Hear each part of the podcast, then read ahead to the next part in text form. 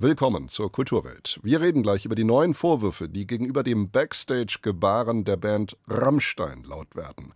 Es gibt weitere Zeuginnen, die die Missbrauchsvorwürfe der Iren Shelby Lynn stützen und um deren Schilderungen der After-After-Show-Partys von Rammstein, die kommende Woche ja gleich viermal im Münchner Olympiastadion gastieren, geht es bei uns. Darüber hinaus beschäftigt uns in dieser halben Stunde die Ästhetik der Wärmepumpe. Dazu ein Gespräch mit einer Nürnberger Industriedesignerin.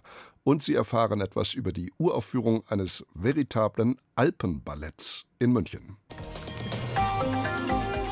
Kultur am Morgen auf Bayern 2. Heute mit Knut Kortzen. Noel Gallagher ist auch nicht mehr der Jüngste mit seinen 56 Jahren, aber der einstige Leadgitarrist und Sänger von Oasis hat in den vergangenen zehn Jahren eine ansehnliche Solokarriere hingelegt, zusammen mit den High Flying Birds. Council Skies heißt sein drittes Soloalbum und auf dem huldigt Noel Gallagher seinen Wurzeln in Manchester. Auch sein Bruder Liam dürfte aufhorchen. Hier ist Noel Gallagher mit dem Titelsong Council Skies.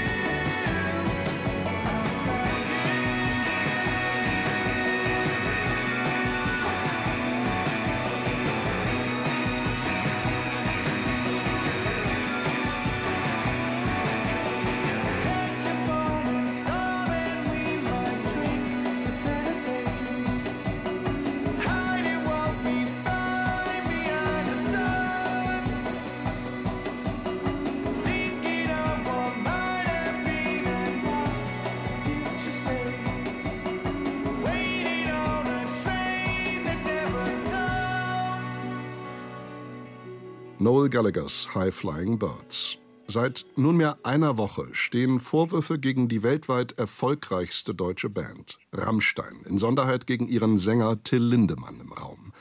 Der 60-Jährige soll nach einem Konzert in Vilnius weibliche Fans zu sexuellen Handlungen aufgefordert und betäubt haben. Es steht der Vorwurf des sexuellen Missbrauchs im Raum. Das alles erinnert an jenes 2020 veröffentlichte und damals viel Wirbel verursachende Gedicht Till Lindemanns mit dem Titel Wenn du schläfst. Lindemann schreibt darin, Zitat, ich schlafe gern mit dir, wenn du schläfst, wenn du dich überhaupt nicht regst. Außerdem dichtet er etwas Rohypnol im Wein, etwas Rohypnol im Glas, kannst dich gar nicht mehr bewegen und du schläfst, es ist ein Segen. Was man bis dato für die degutante Fantasie eines lyrischen Ichs halten musste, eine Frau unter Drogen zu setzen, um dann mit ihr, womöglich gegen ihren Willen, zu schlafen, erscheint nun in ganz anderem Licht. Mir zugeschaltet ist mein Kollege Daniel Drepper vom Norddeutschen Rundfunk, der zusammen mit anderen recherchiert hat, was dran ist an den Vorwürfen. Guten Morgen. Guten Morgen. Herr Drepper, bisher war es eine Frau, namentlich die Iren Shelby Lynn, die bei der litauischen Polizei Anzeige erstattet hat nach dem Rammstein-Konzert in Vilnius. Sie haben weitere Zeuginnen ausfindig machen können. Wer sind die und welche Vorwürfe erheben Sie?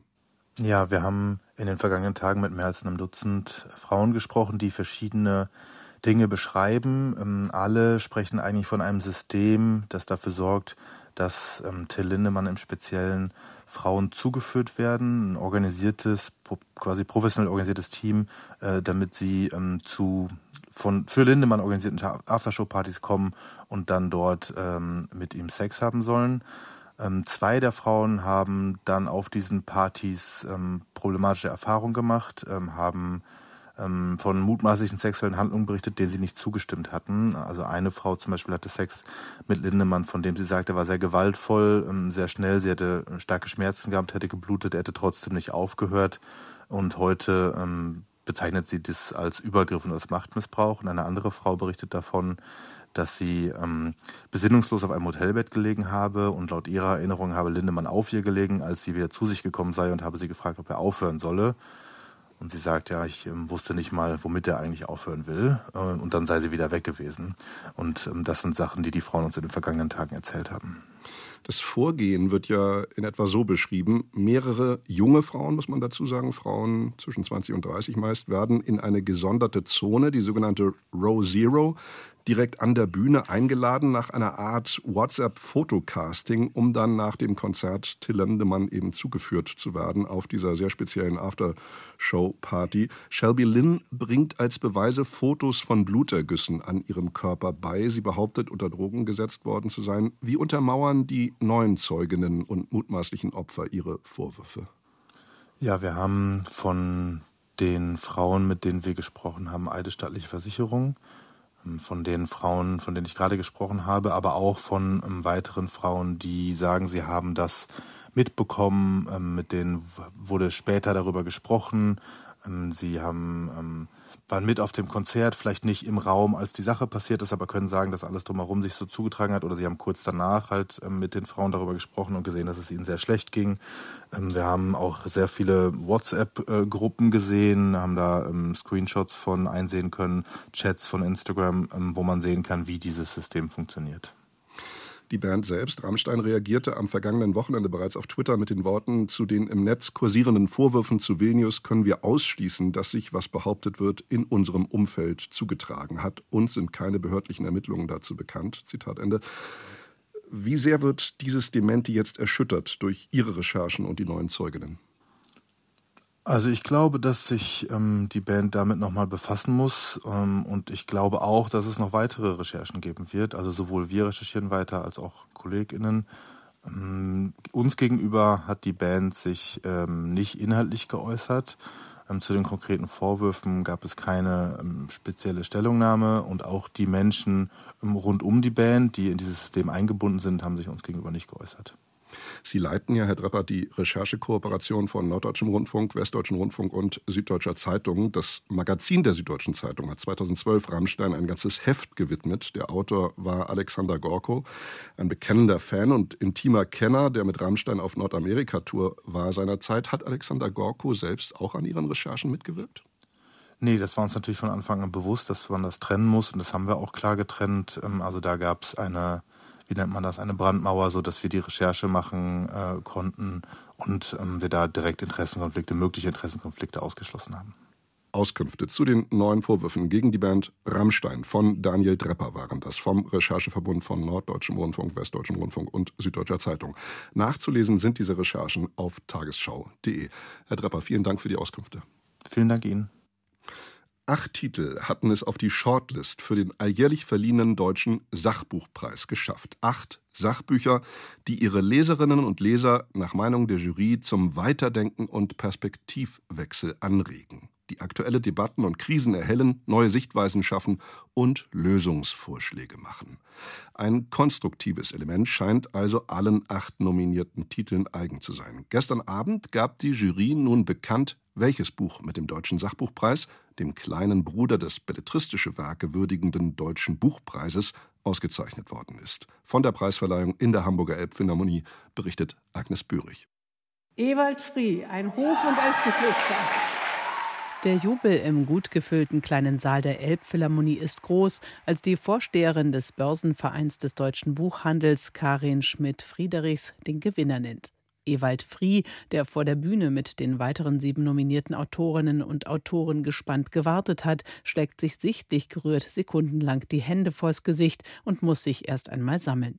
Dann tritt der 60-jährige Historiker ins Rednerpult. Der heutige Abend ist der zweite Teil eines Doppelsiegs. Denn Wolke 2, der erste der erste Star der Kuhherde meines Vaters, gewinnt heute zum zweiten Mal. Kann man die Auszeichnung einer Kuh auf einer Landwirtschaftsausstellung 1950 mit der Auszeichnung für ein Buch von heute vergleichen, in dem diese ebenfalls eine Rolle spielt? Doch genau darum gehe es in seinem Buch, sagt Ewald Frie. Die Frage, wie das bäuerliche Leben in ein, zwei Generationen untergegangen ist, sodass wir seine Werte und Regeln heute nicht einmal mehr für möglich halten. Die Perspektive auf diesen Veränderungsprozess sei persönlich und überraschend, heißt es in der Jurybegründung, die Karin Schmidt-Friedrichs verliest. In seiner verblüffend einfachen und zugleich poetischen Sprache schafft Fried Zugang zu einer Welt im Wandel, immer empathisch, aber nie nostalgisch. Auf der Basis von Interviews mit seinen Geschwistern hat Ewald Frie ein tiefes und gleichzeitig zugängliches und unterhaltsames historisches Sachbuch verfasst. Sich ein eigenes Bild auf Basis geprüfter Fakten zu machen, dazu laden Sachbücher ein, sagt Hamburgs zweite Bürgermeisterin Katharina Fegebank.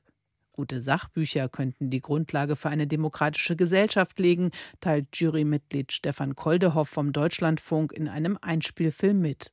Zugleich zeigten die über 200 eingereichten Bücher, so Jurymitglied Jan Rubner von der TU München, was eine Gesellschaft beschäftige.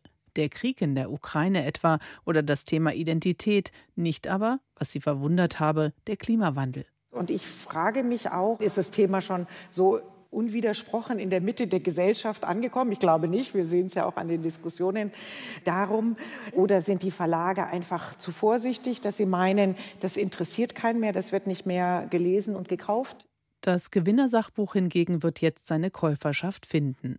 Das leise Verschwinden der bäuerlichen Welt konnte sich gegen medienpräsente Themen wie den Umgang mit Geflüchteten oder wie wir Arbeit gerechter organisieren durchsetzen. Eine unerwartete Entscheidung, doch durch die Verknüpfung von Wissenschaft und persönlichem Zugang ein Sachbuch, das Lust darauf macht, entdeckt zu werden. Oder, wie der Preisträger mit Blick auf die sieben weiteren Nominierten sagt, es lohnt sich, in alle reinzuschauen und mit allen Autorinnen und Autoren zu denken. Ewald Fries, preisgekröntes Buch Ein Hof und elf Geschwister. Der stille Abschied vom bäuerlichen Leben in Deutschland ist bei CH Beck erschienen für 23 Euro. Und das Buch war schon vor der Prämierung ein Bestseller, hat sich bereits 30.000 Mal verkauft. Hier kommt ein weiterer Titel von Noel Gallaghers High Flying Birds.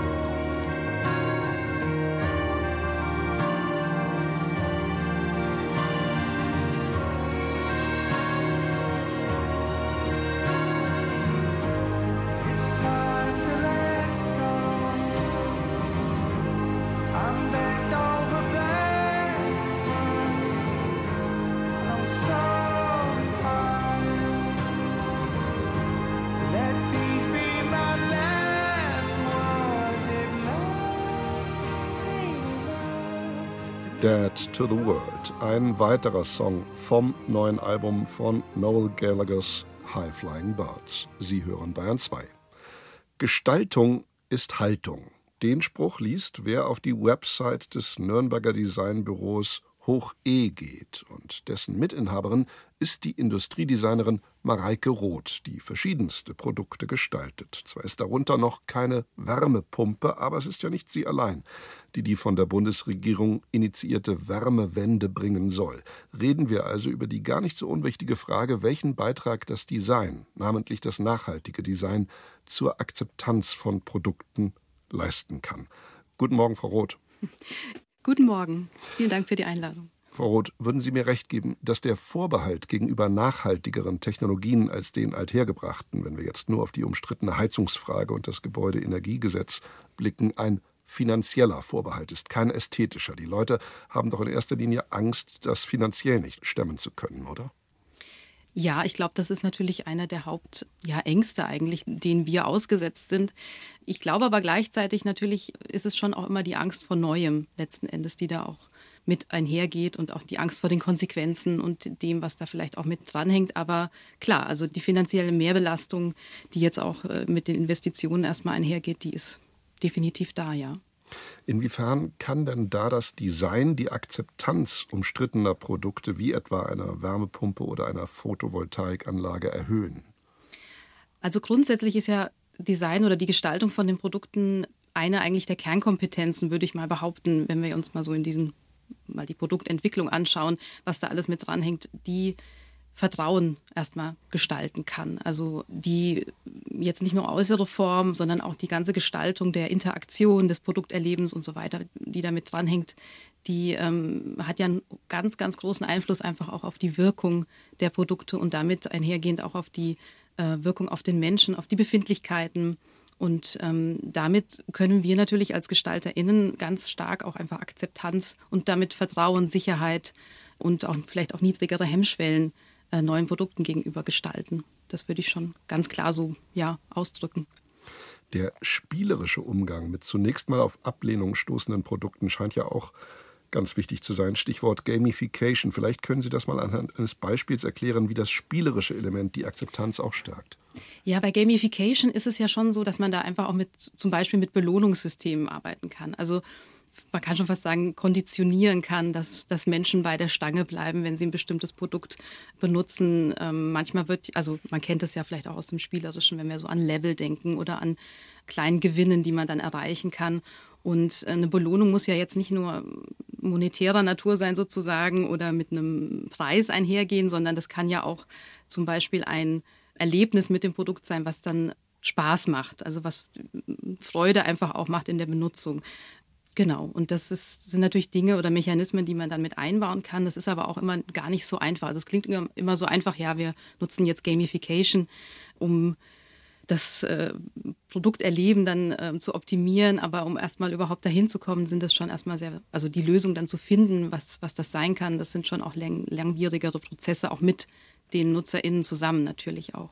Genau. Also konkret gefasst, derjenige, der sich zum Beispiel eine Photovoltaikanlage aufs Dach baut, sieht dann am Abend eines jeden Tages, wie viel Strom tagsüber gewonnen worden ist durch die Sonneneinstrahlung und kann das ablesen und hat daran auch seine Freude dann in irgendeiner Form, oder? Genau, das, kann, das könnte jetzt zum Beispiel sowas sein. Und dann ist es jetzt vielleicht aber auch nicht nur die Zahl, die dann da steht, wo ich dann sage, sondern es geht ja dann auch zum, um die Gestaltung der Information selber. Ne? Das muss ja jetzt auch nicht nur dann der Verbrauch oder der Gewinn dann sein, sondern das kann ja dann auch über ähm, vielleicht in dem Fall zum Beispiel wirklich so kleine Icons oder, oder eine farbliche Gestaltung oder eine spielerischere Gestaltung der App dann zum Beispiel passieren, dass ich wirklich das Gefühl habe, ich bin ja in einem Spiel sozusagen drin. Ich kann verschiedene Level erreichen. Ich kann mich vielleicht auch irgendwo hin entwickeln. Es gibt ja zum Beispiel auch bei Fitness-Apps manchmal die Möglichkeit, sich zu vergleichen dann mit meinen ähm, äh, Freunden, die dann vielleicht auch im selben Fitnessstudio sind oder so. Also sowas spornt natürlich schon an und da kommen schon auch Effekte zum Tragen, die so aus der Verhaltensforschung oder der Psychologie kommen. Und das ist schon auch spannend und schön, das auch als ähm, Gestalter dann zu begleiten und, und zu, umzusetzen, ja. Wofür steht das E in Ihrem Designbüro, Hoch E? Äh, ja, das, das fiel eben schon, oder ich habe es, glaube ich, schon in, äh, in, in den Mund genommen. Das steht für den Faktor Emotion. Also wir haben uns ja schon vor vielen, vielen Jahren ähm, mit der Gründung des, der Agentur oder schon vor der Gründung der Agentur mit äh, Designforschung, mit der Forschung an Emotionen, an der Schnittstelle von Psychologie und Gestaltung auseinandergesetzt. Ich selber studiere auch noch zusätzlich ähm, Psychologie jetzt on top sozusagen und das ist schon etwas, was uns auszeichnet in dem Sinne, als dass das unsere Leidenschaft einfach auch ist, den Menschen einfach besser zu verstehen, zu verstehen, warum handelt er wie, welche äh, Mechanismen liegen davor und wie können wir das ähm, ja einfach auch positiv in die Gestaltung bringen. Sie haben 2017 bereits zu dem Thema ein ganzes Buch veröffentlicht, Emotionen gestalten. Wenn Sie jetzt den emotional starken Widerstand in Teilen der Bevölkerung sehen, man muss ja immer dazu sagen, die Mehrheit der Befragten befürwortet die Wärmewende und den klimafreundlichen Heizungstausch durchaus.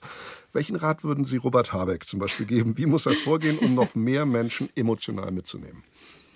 Ja, ich würde mir jetzt gar nicht anmaßen, äh, äh, Herrn Habeck da jetzt einen Rat äh, zu geben, aber ich denke, wenn, also, wenn ich jetzt einfach so äh, darauf schaue, wie das so in den letzten Wochen äh, ähm, ja vonstatten gegangen ist, dann glaube ich, ist das äh, vor allen Dingen eine Frage der Kommunikationsgestaltung sozusagen. Also äh, wie wurde kommuniziert, sage ich mal, was ist da auch in Kommunikation schiefgelaufen und ähm, sind da men die Menschen überhaupt mitgenommen worden? Sind, ich habe eher das Gefühl, dass da auch gewisse Ängste vielleicht auch nicht, nicht ernst genommen werden. Und wenn man das macht, also wenn man grundsätzlich, glaube ich, äh, ja, diese Emotionen, auch die negativen Emotionen, äh, die damit einhergehen, nicht ernst nimmt und das so ein bisschen wegtut und eher auf die Ratio sozusagen schaut und, und versucht, das logisch zu argumentieren, dann stößt man eben sehr schnell auf ähm, Wände oder auch auf Mauern. Äh, und ich glaube, das ist so ein bisschen auch passiert oder passiert vielleicht auch gerade immer noch. Und grundsätzlich ist das natürlich einfach auch ein sehr, sehr komplexes Thema und lässt sich, glaube ich, nicht mit einem einfachen Rat jetzt aus der Welt schaffen. Ja.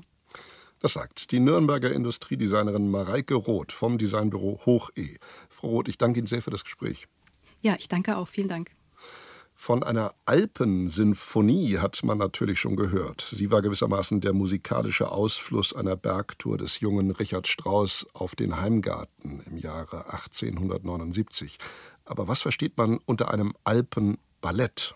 Etwa die eleganten Sprünge von Gemsen, von Fels zu Fels. Nein, ein Alpenballett erlebte gestern Abend am Münchner Gärtnerplatztheater seine Uraufführung. Höhenrausch. Dieses Alpenballett des österreichischen Choreografen Georg Reischel bilde, so wurde vorab annonciert, eine enge Seilschaft zwischen zeitgenössischem Tanz und alpenländischer Tradition. Peter Jungblut war im Münchner Staatstheater am Gärtnerplatz bei der Uraufführung.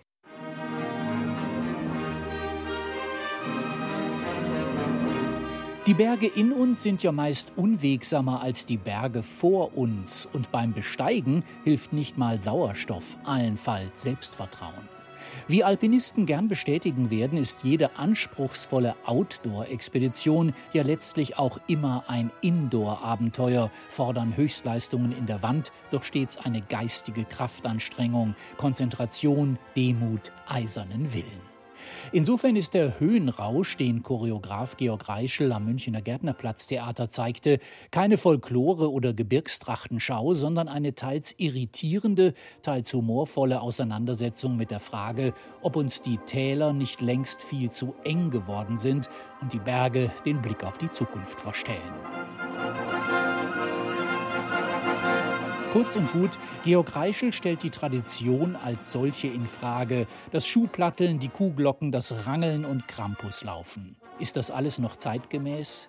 Nur wenn der Einzelne sich frei entscheiden kann, so die Botschaft dieses Abends, wenn die Tradition Toleranz mit einschließt, wenn die Berge in uns nicht den Blick auf andere Kulturen verstellen. Deshalb hat Kostümbildner Min Lee auch alle Tänzer streng geschlechtsneutral gekleidet. Die Röcke sind so türkisblau wie der Attersee, die floralen Muster so vielfältig wie eine Almwiese im Bergsommer.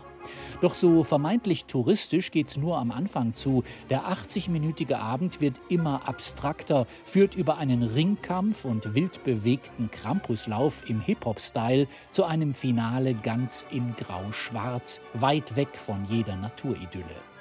Von der anfänglichen Postkartenansicht des Wendelsteins, die Bühnenbildner Michael Lindner inspiriert hat, bleibt das Metallgestänge, das diese Fototapete hält.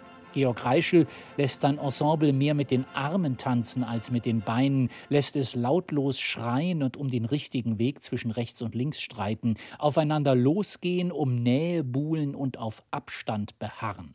Ziemlich anstrengend, diese Bergwanderung, immer auf dem schmalen Grat zwischen Ironie und Freiheitsdrang. Und weil dazu Anton Bruckners vierte Symphonie erklingt, die romantische, mit ihren Hörnerfanfaren, gehen die Gedanken unwillkürlich zurück zu den Bergfilmen der 20er und 30er Jahre des letzten Jahrhunderts, in denen ja auch stets tapfere Heldinnen und Helden gegen die Engstirnigkeit ihrer Umgebung ankämpften, seien es die Geier Walli oder der Südtiroler Rebell.